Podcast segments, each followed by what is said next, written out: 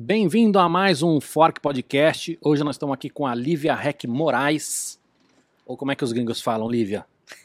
Lívia Heck More. More. Tudo bem? Tudo bem. Finalmente, faz bastante tempo que eu estou tentando trazer você aqui. Bem-vinda.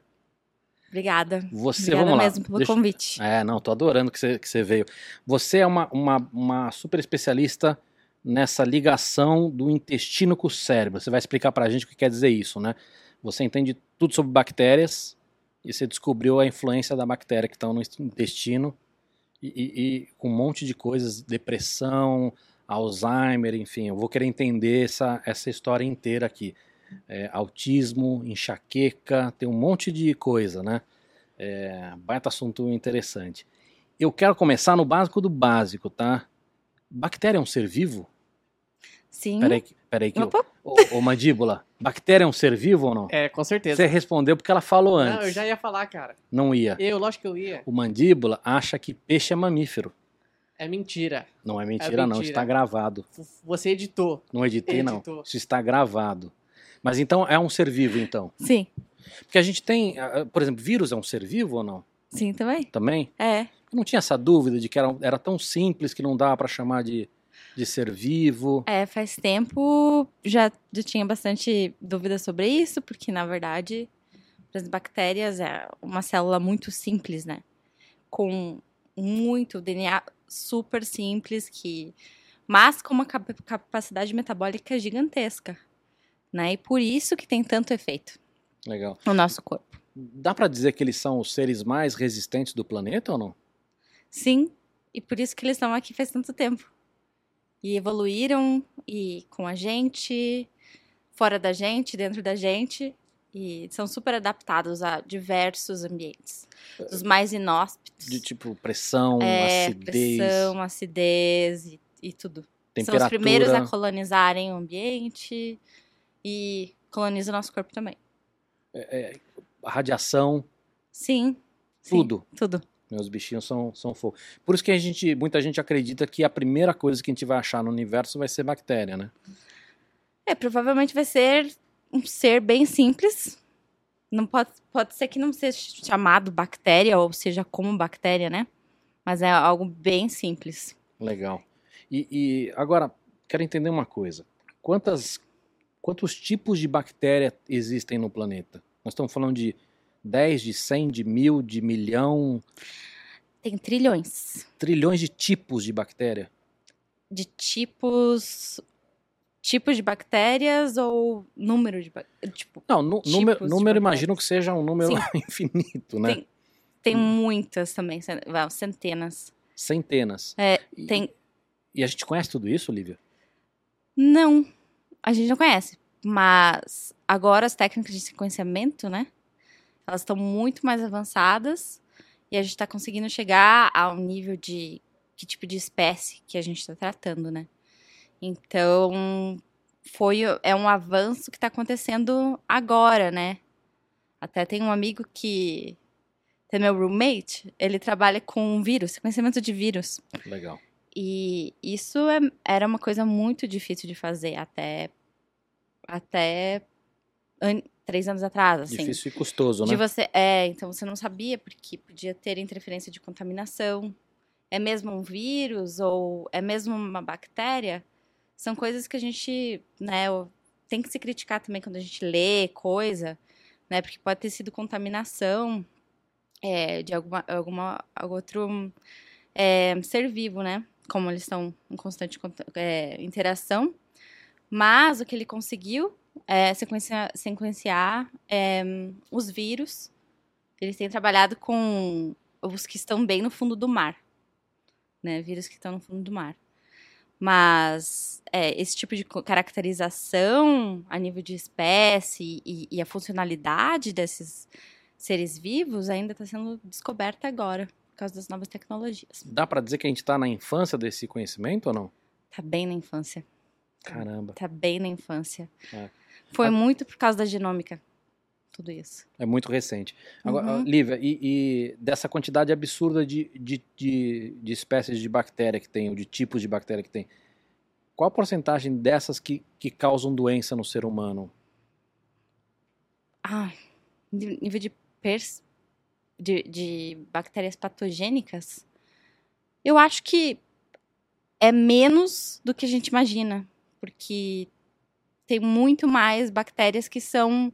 Elas não são compatíveis com o hospedeiro humano. Então é muito uma coisa de espécie, assim. Ou seja, ela entra e morre. É. Tá. Mas vamos. Mandíbula, quanto você pesa? 54. Você pesa menos que isso. Não, não peça.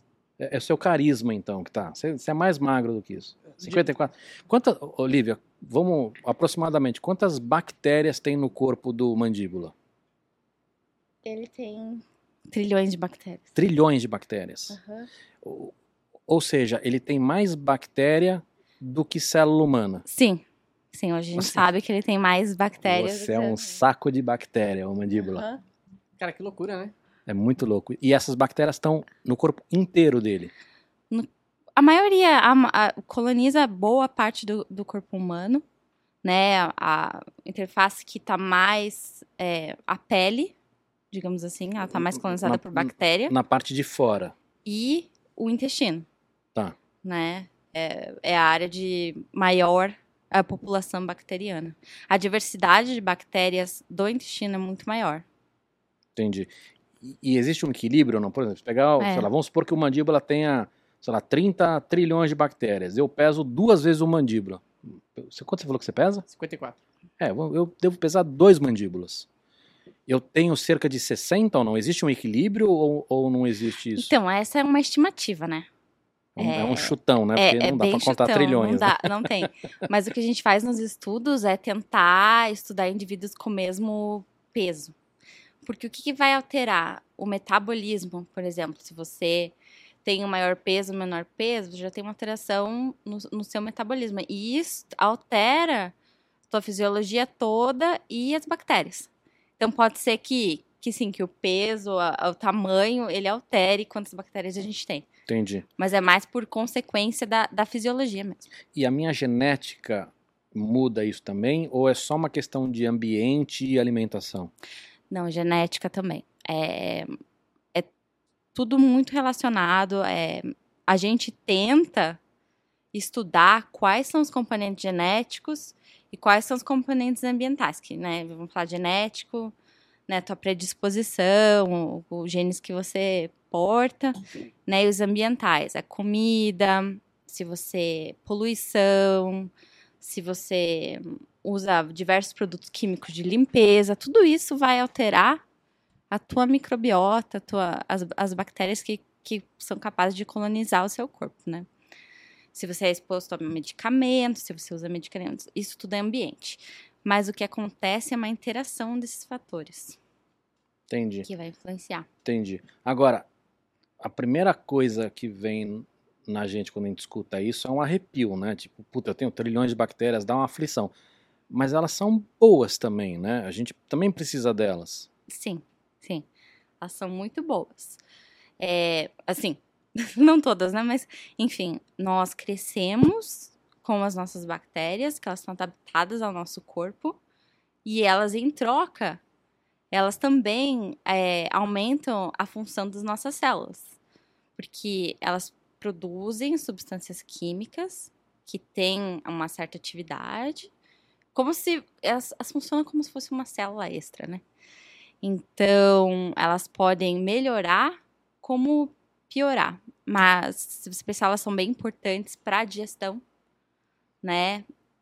Durante tudo né, na produção de, dos ácidos, dos, dos metabólicos que são importantes para é, a digestão funcionar legal. Mas também elas são importantes, por exemplo, se você comeu muito agrotóxico, elas ajudam a quebrar essas moléculas. Ah, interessante isso. Entende? Elas quebram medicamentos, metabolizam medicamentos e pesticidas, assim. Então, isso é uma função bem importante delas, assim, nos proteger. Entendi. Pô, pelo que você está falando, então, tem um. Tem um ó, o, o Mandíbula é especialista em, em cultura pop. O Mandíbula, o, o Thanos ele matou, met- ele, ele, ele sumiu com metade dos seres vivos do universo. Sim. Então, se aquilo fosse verdade, a gente, os que ficaram na Terra iam, iam ter uma desentiria por, durante algumas semanas. Sim, Sim. Porque ele ia tirar metade dessas bactérias também. É o que você. Você pode pensar um antibiótico, né? Como é que tu fica depois que toma um antibiótico?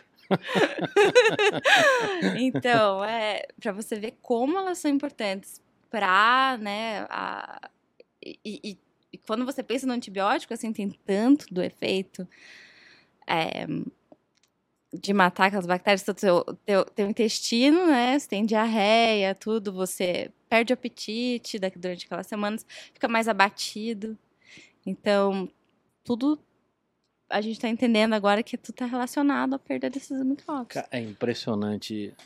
Que é um, é um ser invisível, né? É, E, a gen- e é, e é tão, tão impactante na nossa vida. Ô, Cava, já deixa eu emendar uma pergunta aqui. Por favor. É, qual a gente sempre vê em propagandas de produtos como o Yakult, que você toma e ele faz muito bem pro seu intestino, pra flora intestinal. Qual que é o efeito de tomar um, um esse com lactobacillus casei shirota, eles falam na propaganda. Ah, eles até falam, né? Lactobacilos vivos. É. Né? Que é impo- importante, né? Que a gente chama de probiótico, né? Aquele. O, todo ser. É um, um- bactéria que é ingerida quando viva e produz os efeitos benéficos, né? Então, essas, essas coisas que estão sendo desenvolvidas, né? Os que a gente chama probiótico, né? Eles têm uma função de regular a tua motilidade, né? Eles vão ajudar na, na tua motilidade de uma maneira geral. Quando foram, né, de certa qualidade. Perfeito. É. Ô, ô, ô, Mandíbula, aproveitar que você, você fez a pergunta. Olivia, quero que você experimente algumas coisas aqui. Ô, ô, Mandíbula, quem que mandou, enquanto ele conta, já vai experimentando aqui. Quem que mandou isso pra gente, Mandíbula? Ó, Cava, quem mandou pra gente hoje foi a Pérola da Serra, tá? O arroba deles é Pérola da Serra Búfala. Eu já coloquei aí na tela, inclusive a foto do- do- dos queijos também. E tudo junto da Pérola da Serra, Pérola da Serra Tá Búfala. gostoso. E eles são apaixonados por mussarela de búfala e fazem um produto fresco e sem conservantes. Posso Hum. falar o que tem aí na mesa de vocês? Pode falar. Eles têm. Ah, eles trouxeram pra gente burrata, trança temperada, flor de leite, mussarela bolinha, parmesão e queijo do Miyakura. Eu, eu, antes de servir, eu já fui experimentando alguns e tá maravilhoso. É, queria, aliás, a gente também tem aqui um, um pão de fermentação lenta e natural da Fermentou, que é um parceiro nosso também, tá maravilhoso. E o azeite da Lagaragá também, super premiado também, nosso Hum. azeite oficial. E daqui a pouquinho eu vou cortar essa burrata gente experimentar também. Legal. Eles têm. ele- aliás, eles recebem turista lá, viu? O pessoal vai na arroba deles lá e vê, porque acho que deve ser um passeio super legal. É para conhecer uma fazenda de búfalas.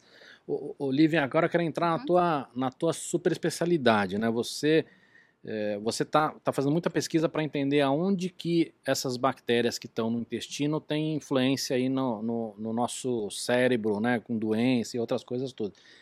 A minha primeira dúvida é assim, da onde surgiu essa teoria? Né? Co- Como é que como é que alguém sacou isso e, e- e queria entender melhor do seu trabalho? Então, essa noção que a gente tem, né, de que as bactérias ou, ou, ou até que o intestino se comunica com o cérebro, ela é de longa data, assim. Se pensar do con- conhecimento, assim, da rua, da gente, né? Você percebe que, né, você fica com fome, você fica mal-humorado, né? Aquela coisa assim, né, muito clara nos bebês. É, ou você fica enfesado, né? Aquela expressão, né? É, então, é muito da cultura popular, mas que ela ficou mais sendo estudada, assim, a partir de, se você pensar, Claude Bernard, que foi o cara que é, criou o conceito de homeostase, né?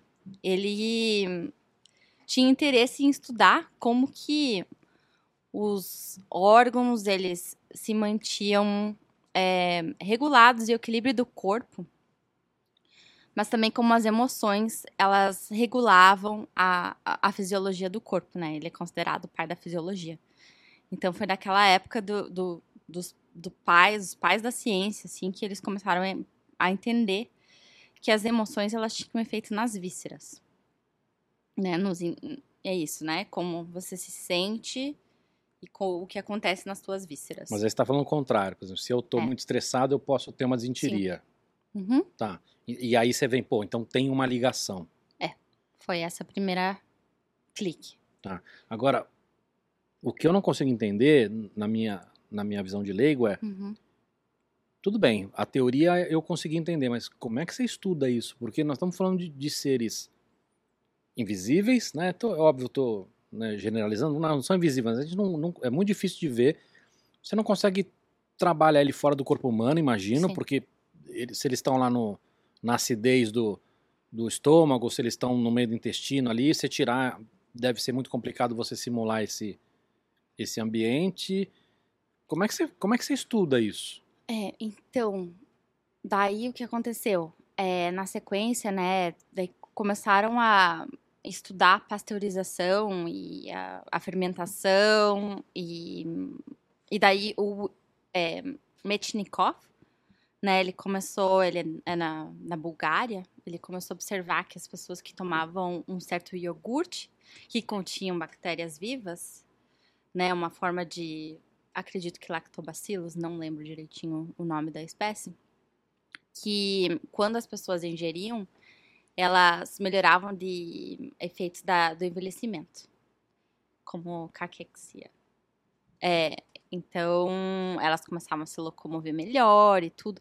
Então, foi daí que eles entenderam que talvez os micro-organismos que eles estavam ingerindo, daí tinha alguma função né, no corpo, né, no, no bem-estar. Então, a ideia do, do que a gente chama top, ah, oh, peraí, bottom up and top bottom. Né? São, são duas vias, né? Bidirecionais.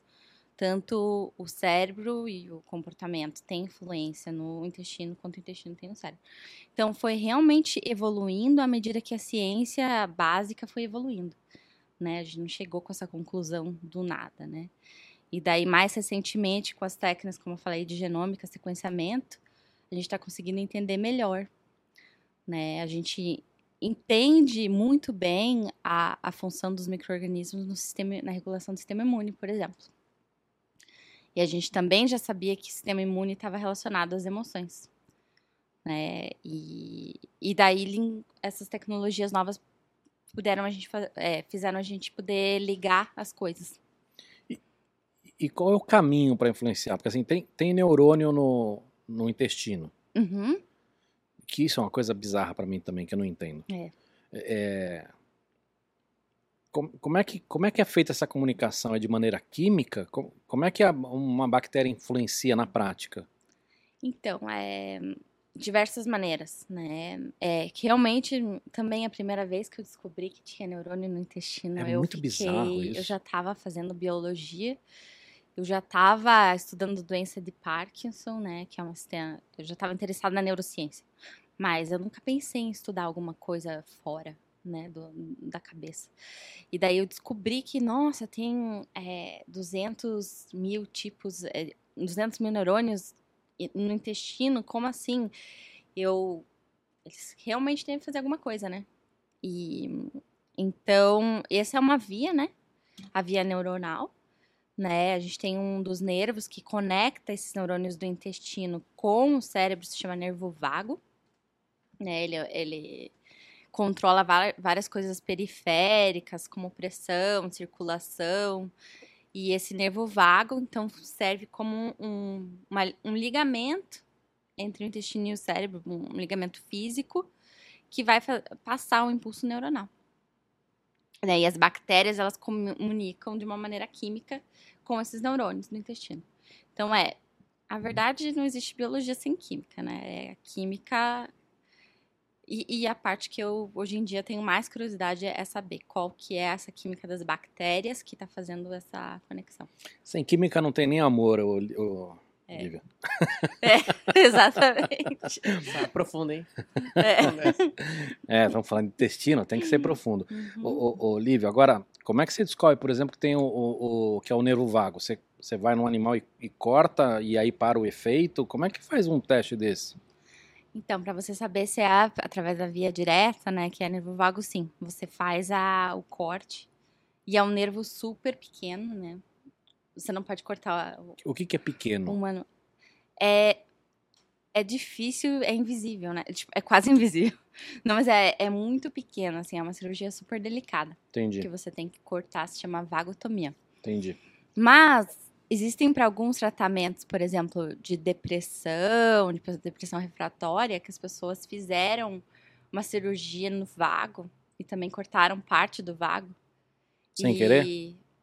Ou de propósito? Não, não, de propósito. Isso é um, é um tratamento, uma forma de tratamento aprovada em alguns países para depressão refratória. Então, e daí pode ver que teve melhoras de- nos sintomas depressivos. Essas pessoas que tiveram essa vagotomia, elas também foram descobertas que elas têm menos chance de desenvolver certas doenças neurodegenerativas. Aí mostrando também, ó, talvez tenha alguma coisa nesse nervo vago que tá e, e nessa comunicação que tá influenciando essas doenças mentais. Então essa é uma outra evidência que a gente teve ao longo do caminho antes de chegar aqui. Entendi. Agora, esse conhecimento que vocês estão buscando, isso serve para quê? Para fazer psicobiótico, para tratar né, problemas como a depressão, por exemplo. É, você falou aí, por exemplo, de, de doenças, né? A gente, eu comentei sobre Alzheimer, que acho que faz parte da Uhum. tua pesquisa. É, isso pode vir a trazer a cura do, do Alzheimer ou entender melhor o- o- os efeitos do Alzheimer. Ou seja, é um, é um campo muito rico para ajudar o ser humano nas próximas décadas. Sim, eu espero que sim. Espero que a gente descubra muita coisa, né?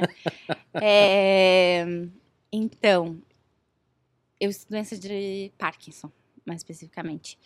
Mas o que a gente tem visto, né, né, assim, todo ano tem evidência de que a microbiota é um componente da doença, né, múltipla esclerose, é, esclerose múltipla. Eu, eh, às vezes eu faço tradução lateral, não funciona. Daí, doença de Parkinson, doença de Alzheimer, depressão, né? E a maioria dessas evidências é através, elas obteram, ob- foram obtidas com o sequenciamento, né? Eles pegaram o cocô dessas pessoas e viram que essas pessoas tinham uma microbiota diferente das, das normais.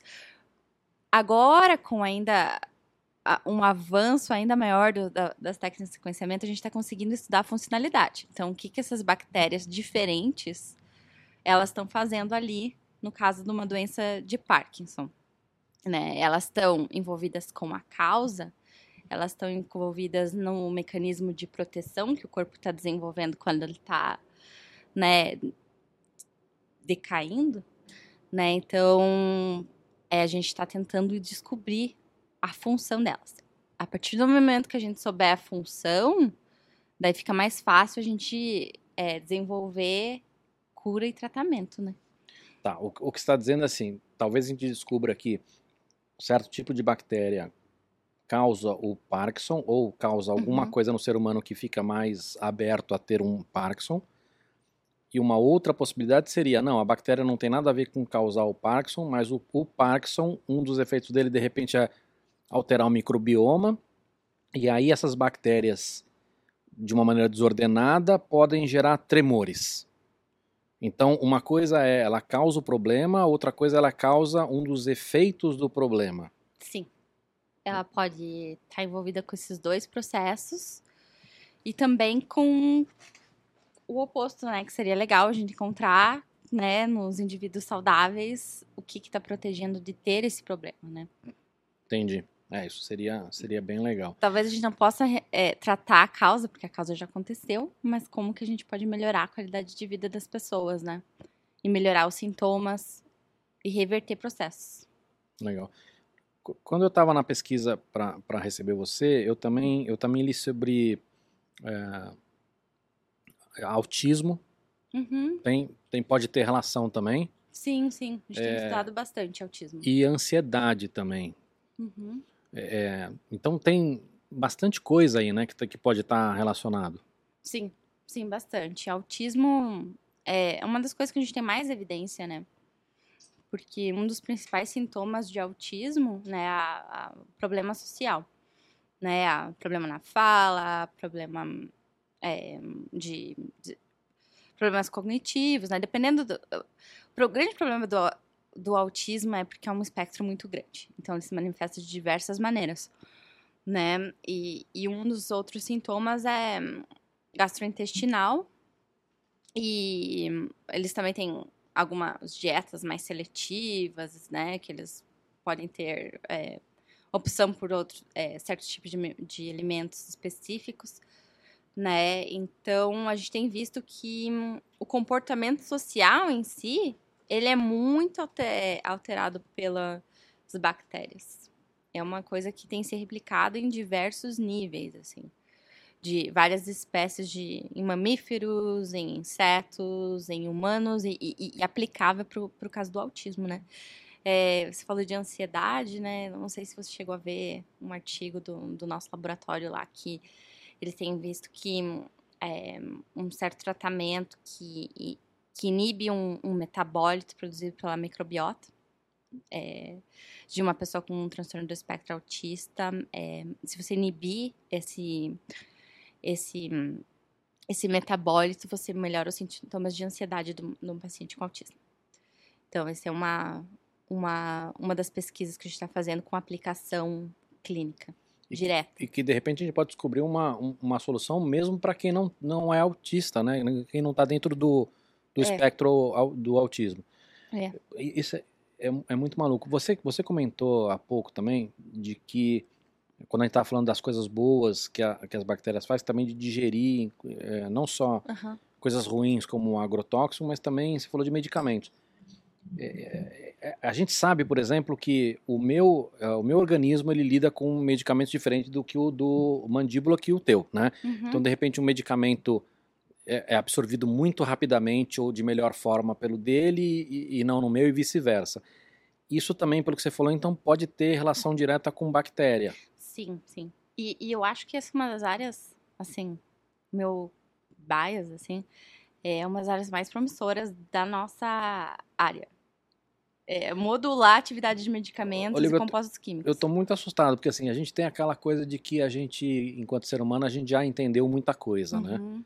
Nos últimos 100 anos a medicina evoluiu demais. Se a gente olha dos últimos 100, 100 anos, há cento e poucos anos a gente não sabia o que era tipo sanguíneo.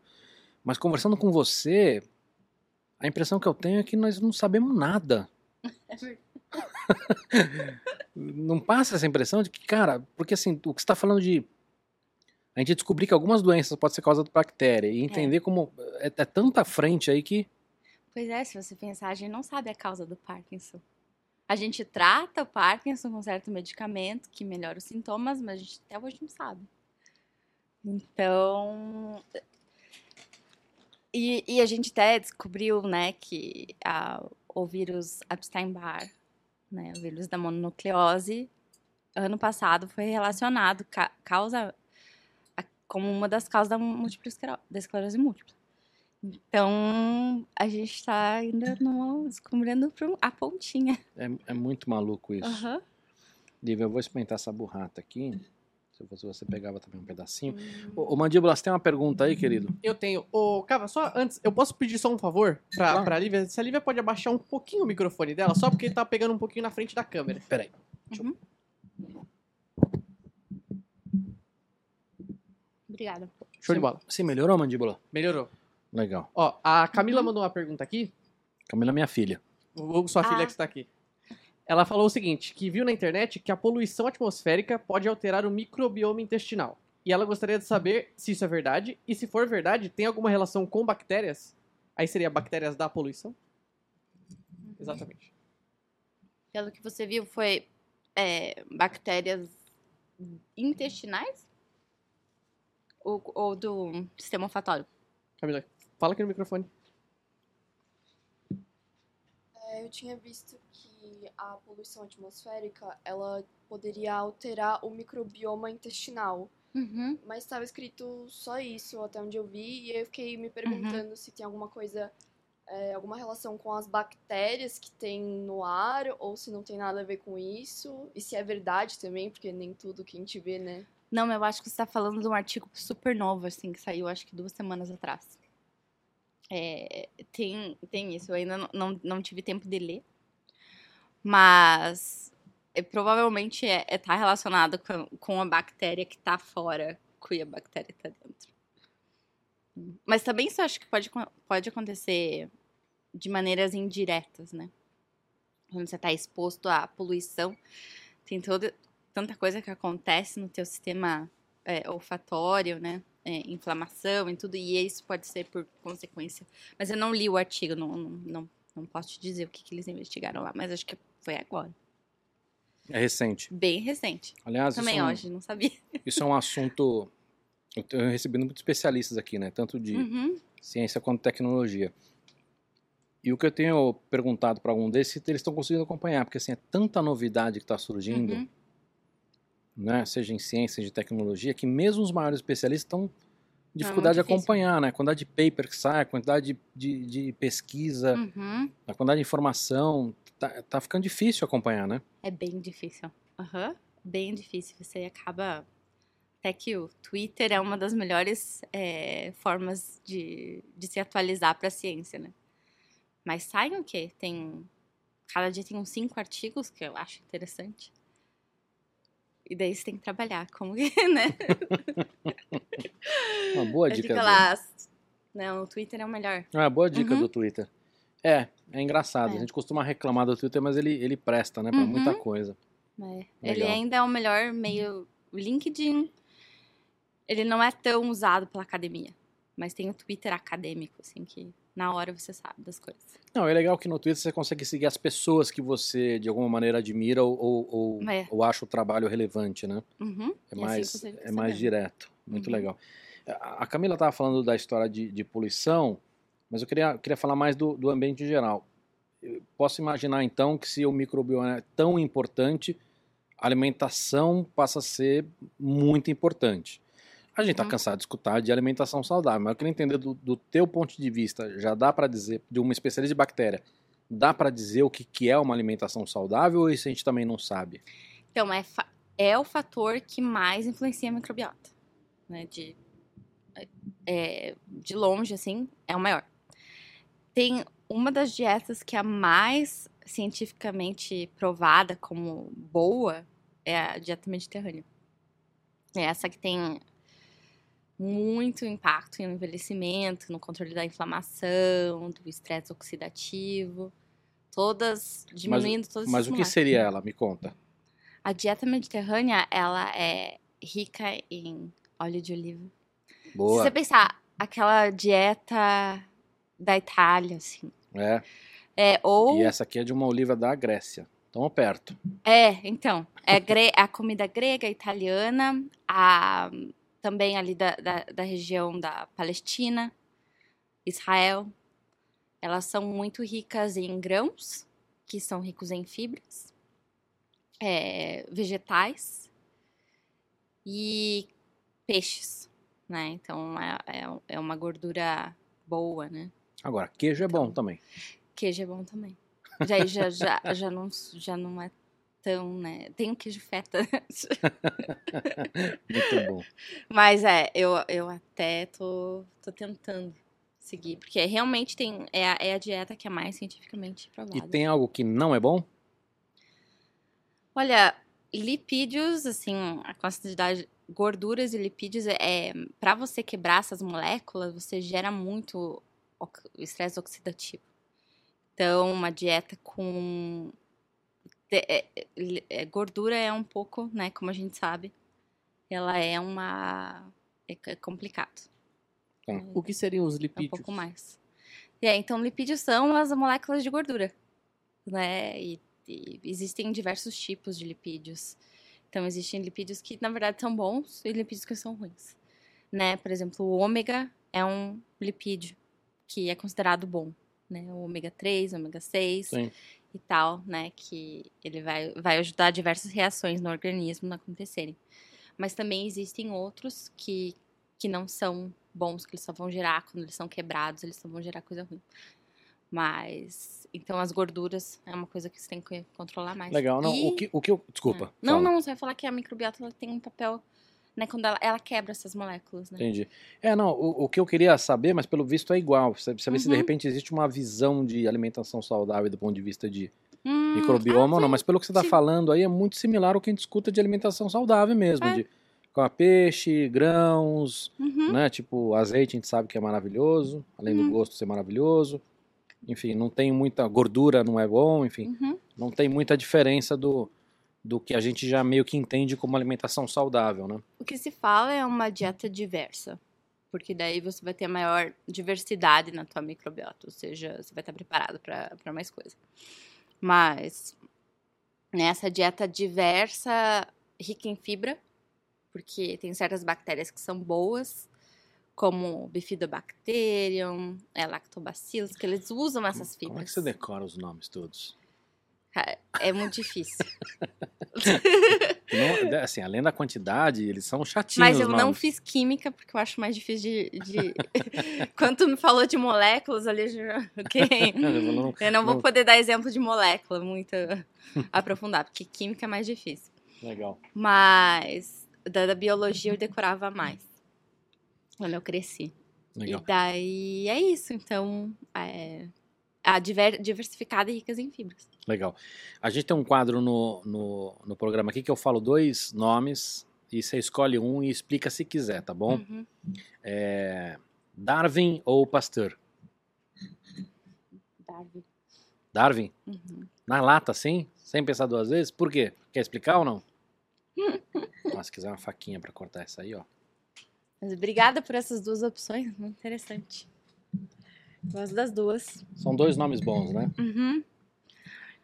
Não, acho que Darwin, né? Porque eu sou bióloga, né? Nasci bióloga. Nasci bióloga. Nasceu bióloga. Mas é, é, é mesmo essa. é, quando a gente fala em evolução, coevolução. Nada faz sentido na biologia se não for é, em respeito da evolução, né? E isso é um- uma coisa que me fez me apaixonar pela biologia desde o ensino médio, né? Quando você é, estuda as leis de Darwin. Daí, é, e até me acompanha agora, né? Que eu estou estudando as bactérias que coevoluíram com a gente. Legal. Aliás, a gente teve com o Luiz Cabral aqui, que é um cara muito legal. Ele, ele escreveu um livro sobre a influência do Brasil na teoria da evolução, que é fantástico, né? E que você lê o livro e fala assim, cara, se não fosse o Brasil, a gente não teria a teoria da evolução. Assim, é impressionante. É. É, o impacto é muito Eu- grande. Eu não sei o que ele falou, mas eu- esses dias eu vi uma, um documentário sobre o Wallace. Que também Ele tava. Ele fala muito É. do Wallace no livro, mas é legal porque o livro dele tem duas coisas. Tem a parte antes e depois, Uhum. ou seja, toda aquela pesquisa da Amazônia que, que meio que Uhum. ajudou a dar a base, mas depois toda aquela pesquisa do Sul que ajudou a, a- a comprovar e, e solidificar a teoria dele. Então é muito legal. Eu selecionei outros dois nomes, mas que são muito pouco conhecidos pelas pessoas, tá? Robert Hooke, que é o cara de microorganismo, e Robert Koch, ou Robert Koch, né? Não sei como é que fala o nome dele, de bactérias. Cara, Tem- não sei se Tem, tem, tem muita gente legal, né, na história, Uhum. assim, de, de, de, de nomes que são relevantes, né? Uhum. Agora, Olivia, me diz uma coisa, a gente está falando muito do, do intestino no cérebro, mas tem outros... Pode pegar esse pão que é maravilhoso. Tem outros órgãos que também são impactados ou não? Sei lá, por exemplo, coração, pode ter algum, algum efeito? Ou fígado, ou... Então, como, como eu falei que ele tá ligado a, esse sistema, é, o nervo vago, está diretamente relacionado a o nervo vago está diretamente relacionado ao batimento cardíaco, por exemplo. Então, pode ter efeitos é, cardiovasculares, sim. É, também é isso que a gente está entendendo mais. O maior dos impactos é no sistema imune, tá? Porque as bactérias, elas como que se elas ensinassem o nosso sistema imune a reagir e a funcionar. Então, com certeza é o mais. O fígado também é muito influenciado por causa das os metabólicos que são produzidos pelas bactérias. Eles têm atividade no fígado e daí por si vão é, e, e esses metabólicos dos fígados vão, por exemplo, é, atuar na digestão, por exemplo. Então, e- e tem metabólitos que são primeiramente da, produzidos pelas bactérias e metabólitos são influenciados pela bactéria, mas são produzidos pelo fígado. Então, existe uma grande é, influência em todos os órgãos, Não precisa ter bactéria no órgão para ter influência. Entendi. E, e eu gosto de usar a mandíbula como exemplo. Qual foi o primeiro contato do ser mandíbula com bactéria? Foi na placenta da mãe dele? Ou você, você foi parto natural ou mandíbula? Cesárea. Então, por exemplo, ele não pegou a bactéria da vagina da mãe dele. Uhum. Como, qual é o nosso primeiro contato com bactéria? Olha, obrigada por ter perguntado isso. Porque é- você- isso é uma parte do seu estudo também ou não? Foi meu estudo de doutorado. Ah, é mesmo? É, Ah, que legal. é, eu tentei... Mas da placenta ou da, ou da. da vaginal, é, a diferença do parto cesáreo e o parto vaginal para a colonização de bactérias e isso, como isso influenciou no comportamento. Então, já, já tinha evidência de que a, quando os bebês nascem de cesárea, então eles não têm contato com a microbiota vaginal da mãe e a, eles tinham, têm menor diversidade de micro-organismos né, na- no seu microbioma intestinal. E uma das consequências que sabia-se é que eles são mais pessoas que nascem de cesárea têm a maior predisposição de desenvolver alergias e doenças metabólicas, como diabetes, é mais relacionado com, é, com o parto cesáreo. E, e só que não se sabia qual seria o efeito para o comportamento. Daí, quando se descobriu que a microbiota tem impacto no comportamento, falou, ah, então vamos estudar isso. E a ideia de estudar isso também é porque tinha que ser algo relevante para o Brasil. Né? E no Brasil a gente sabe que mais de 80% dos partos são cesáreos. Né? Eu estava na Irlanda, mas eu queria fazer alguma coisa que fosse importante para cá também. Sim. Então a gente queria saber qual que eram os efeitos. Né? Então, em animais, a gente mostrou que esses animais eles tinham um, um problema no reconhecimento social. Eles interagiam da mesma maneira. É, eles queriam interagir, então, não exatamente o que a gente vê no autismo, que eles têm uma.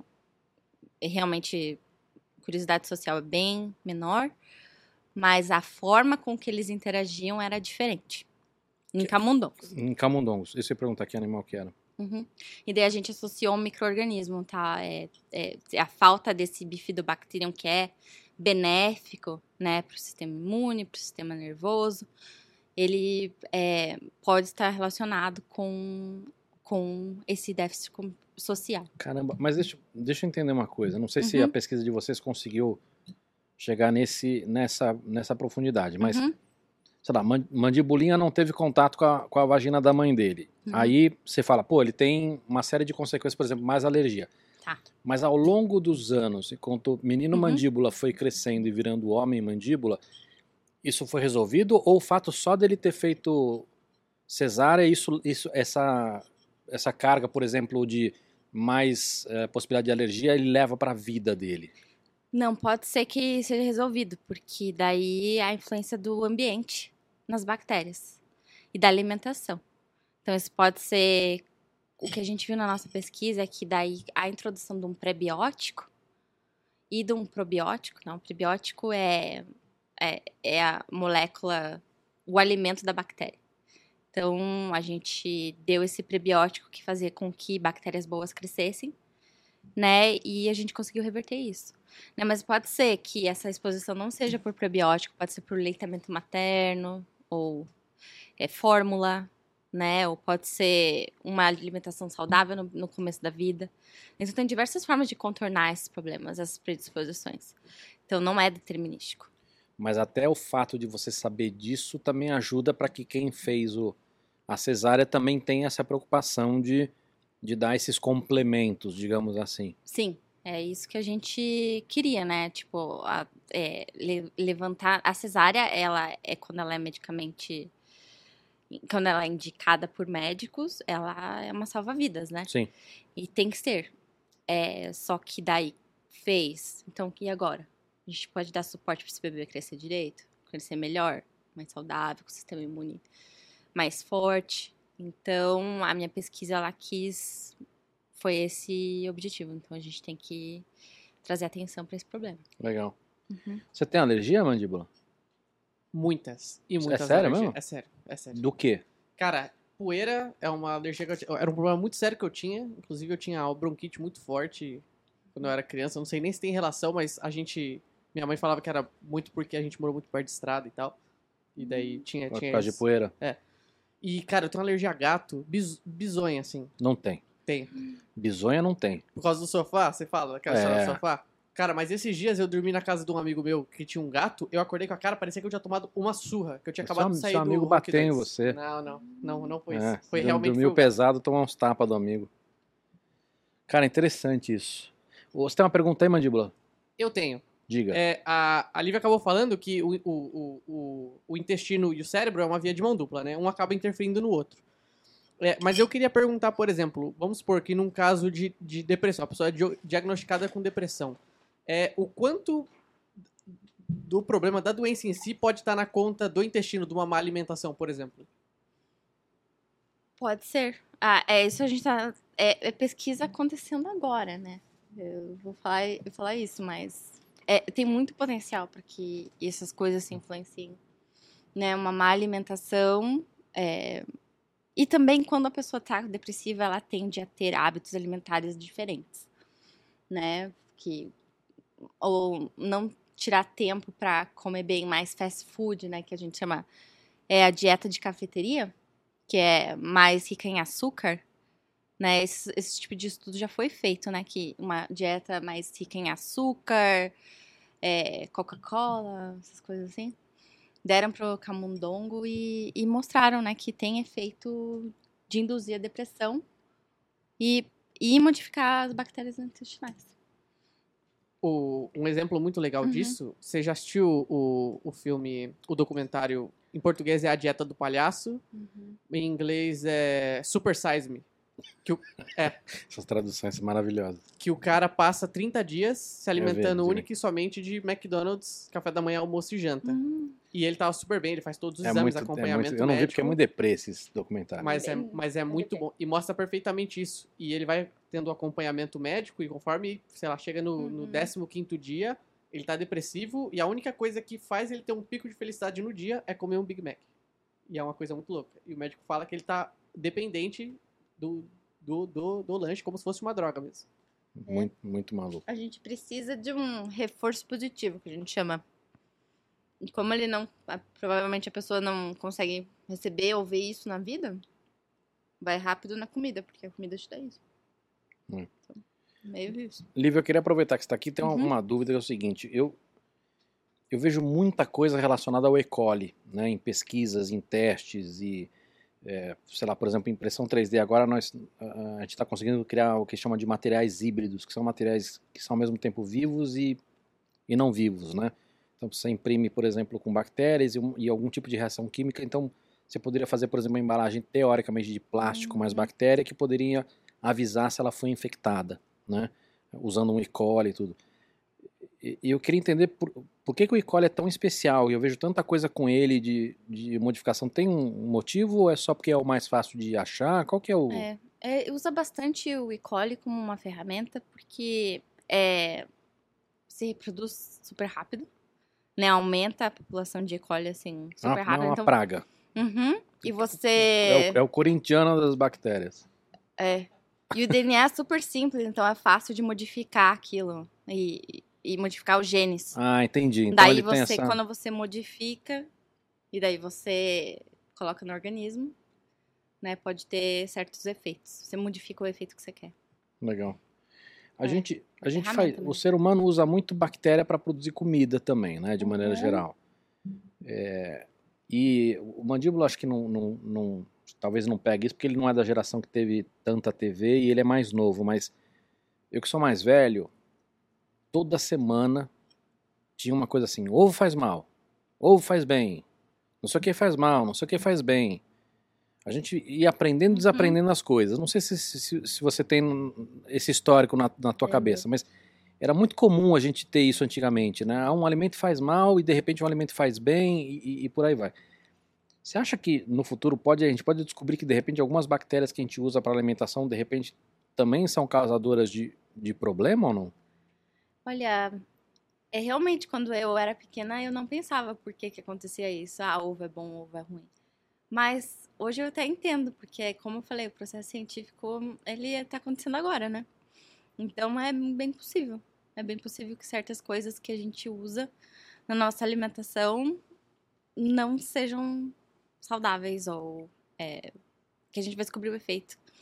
E essas coisas são tão difíceis de provar, porque, assim, é, em termos de. Você precisa uma vida inteira, às vezes, para desenvolver certas doenças. Então, para ligar aquelas duas coisas, clicar, né? E, e não é só isso, né, Lívia? Assim, você não deixa esse cara preso numa, num quadradinho. Então, Uhum. é difícil também se dizer se, se aquele grupo desenvolver doença. Você teria que ter um grupo muito grande, porque senão você assim, Uhum. pô, esse grupo desenvolveu. Tá, mas eles, se eles moram todos nessa região, de repente você pode ter um, Sim. um outro componente, enfim, que, É. que, que tenha impactado. Foi esse caso aí da, da esclerose múltipla que eu tô repetindo, mas aqui é muito causal, porque eles fizeram um estudo com muita gente. Então foi tipo, não tem dúvidas agora. Mas essa evidência tá, tava ali, ah, é ou não é, ou não é, faz tempo. Mas aí esse estudo foi tipo, é isso. Legal. Uhum. Nós estamos comendo, eu vou pedir licença para falar uma coisa nojenta aqui, que, mas eu quero que você me explique. O tal transplante de cocô. que é, obviamente é um, é, um, é um nome popular, mas o que, que é isso? Seria um transplante de microbioma ou não? É um transplante de microbioma. O transplante de cocô. E ele é necessário em que situação? Ah, quando a gente fala de humanos, o, o FDA aprovou para tratamento de infecção por Clostridium difficile, que é repetitivo. Quando você teve isso diversas vezes na vida, né? E não nenhum tratamento mais funcionou, daí você pode fazer o transplante de, de fezes. E, e, e nesse caso, foi comprovado como safe, assim, como tá Seguro. tudo bem. Seguro. Ah, obrigada pela palavra. e- e- e é, é algo arriscado? Não. Você falou, tudo Uhum. bem, é seguro, mas é algo delicado ou é uma coisa que não. É delicado, né? Porque você tá transferindo. Se você não. O que, que você tá transferindo, né? Então. Tem que saber do que, que você tá transferindo. Teve uma questão do Covid, né? Que o pessoal não sabia. "Ah, Não, agora tem Covid, como é que a gente vai fazer? Então afetou bastante a. a, é, como, como ter credibilidade que, que, que as amostras não estão infectadas, né? Entendi. Mas é uma coisa que tem funcionado muito bem para esse tipo de situação, que é essa infecção de Clostridium difficile. A gente usa transplante de fecal na- no laboratório também, mas é mais como estudar. Por exemplo, a gente pode transplantar as bactérias de um paciente com autismo ou um paciente com doença de Parkinson num camundongo que não tem bactéria nenhuma. E daí a gente estuda aquela microbiota, qual é o efeito dela num organismo, num mamífero, numa célula de mamífero. Então é uma coisa que a gente faz bastante. Entendi. Você falou de Covid. é, não sei se é verdadeiro ou não, Uhum. mas eu, eu li que a gente tá. E aí eu não sei, eu não sei se é. Não é nem que por ser fake news, tá? Mas eu não sei se é porque de repente a gente está estudando mais e mais de olho que a gente percebe, tá? Mas se descobriu, se aumentou muito, se descobriu muita gente com resistência muito grande à bactéria, ou, ou, ou, as, ou as superbactérias, sei lá, começou a ter isso com mais incidência. É, isso, isso é um. Você- Não sei se você chegou a acompanhar isso. Isso é porque a gente tomou muito medicamento ou, ou as pessoas fizeram, exageraram em- em- no que não deveriam? Isso é um risco pra gente, né, Lívia? É, eu acho que tá tendo bastante correlação, assim, com efeitos, né? O pessoal tá tendo mais infecção ou mais febre quando tem uma, uma virose. Né? Tá, tendo, tá tendo bastante. Primeiro a gente ficou isolado, né? A gente ficou sem exposição nenhuma. Eu, eu mesma, quando como usei máscara por muito tempo, quando tirou a máscara, eu tinha muita alergia. Eu não tava mais acostumada. Meu sistema desacostumou ao que eu tava sempre exposta, né? Então, tem isso. Nosso sistema imune tá um pouco diferente. E daí, no caso de quem teve Covid, né, dependendo do grau da doença, tá mais diferente ainda, né? Então, e, e isso a gente tá, tá começando a ver agora, os efeitos. A gente tem um casal que eu entrevistei aqui que eles largaram tudo e foram morar no, no navio, né? Morar no barco. Foram velejar Ah. pelo mundo. E são eles, o, o cachorro, e agora estão com uma criança. E aí eles não ficam no inverno na Europa. Na Europa eles passam com a família aqui no Brasil. E aí a criança vem pegar tudo quanto é, vem ficar em dia com, com Hum. vírus e bactérias. Aham. Eu falo, cara, as primeiras semanas são sempre um horror. E o moleque fica no barco, não É. tem exposição a nada. É. Aí vem pra cá e fica. Mas você acha que essa, essa onda de Covid pode ter gerado aí um- um aumento dessas superbactérias ou não? Por causa desse comportamento humano? Eu acho que é mais provável que a gente. O abuso de antibióticos. Talvez. O uso de antibiótico para tudo.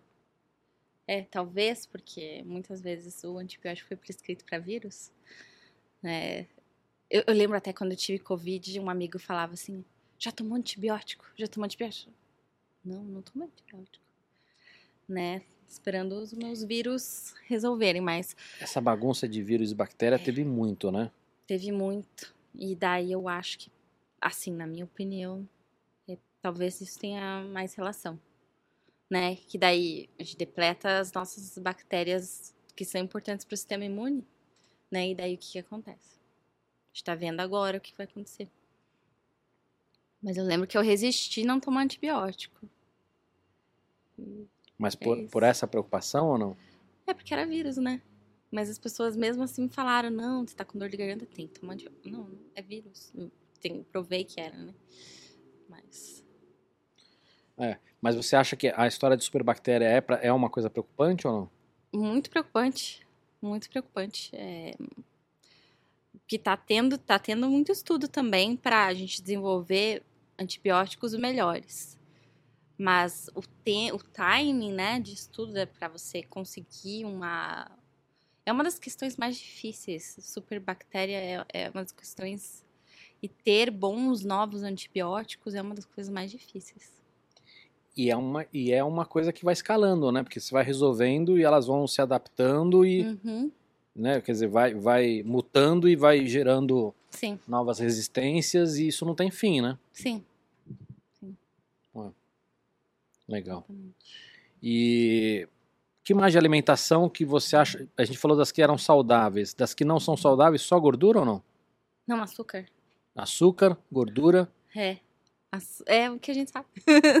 muito bem. É. Mas queijo, mas queijo tá, tá, tá dentro, né? Que- queijo e Tá azeite. valendo. tá? Muito bem. É gordura também. Lívia, adorei você ter vindo. Obrigada. Adorei nosso papo. queijo. Nós vamos. Quem mandou pra gente aqui, mandíbula?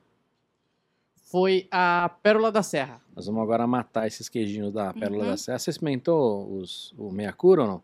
Não, Vai experimentar isso agora. não. Obrigada. Muito... Muito bem. Lívia, adorei. Mandíbula, muito obrigado. Camila, obrigado pela pergunta também.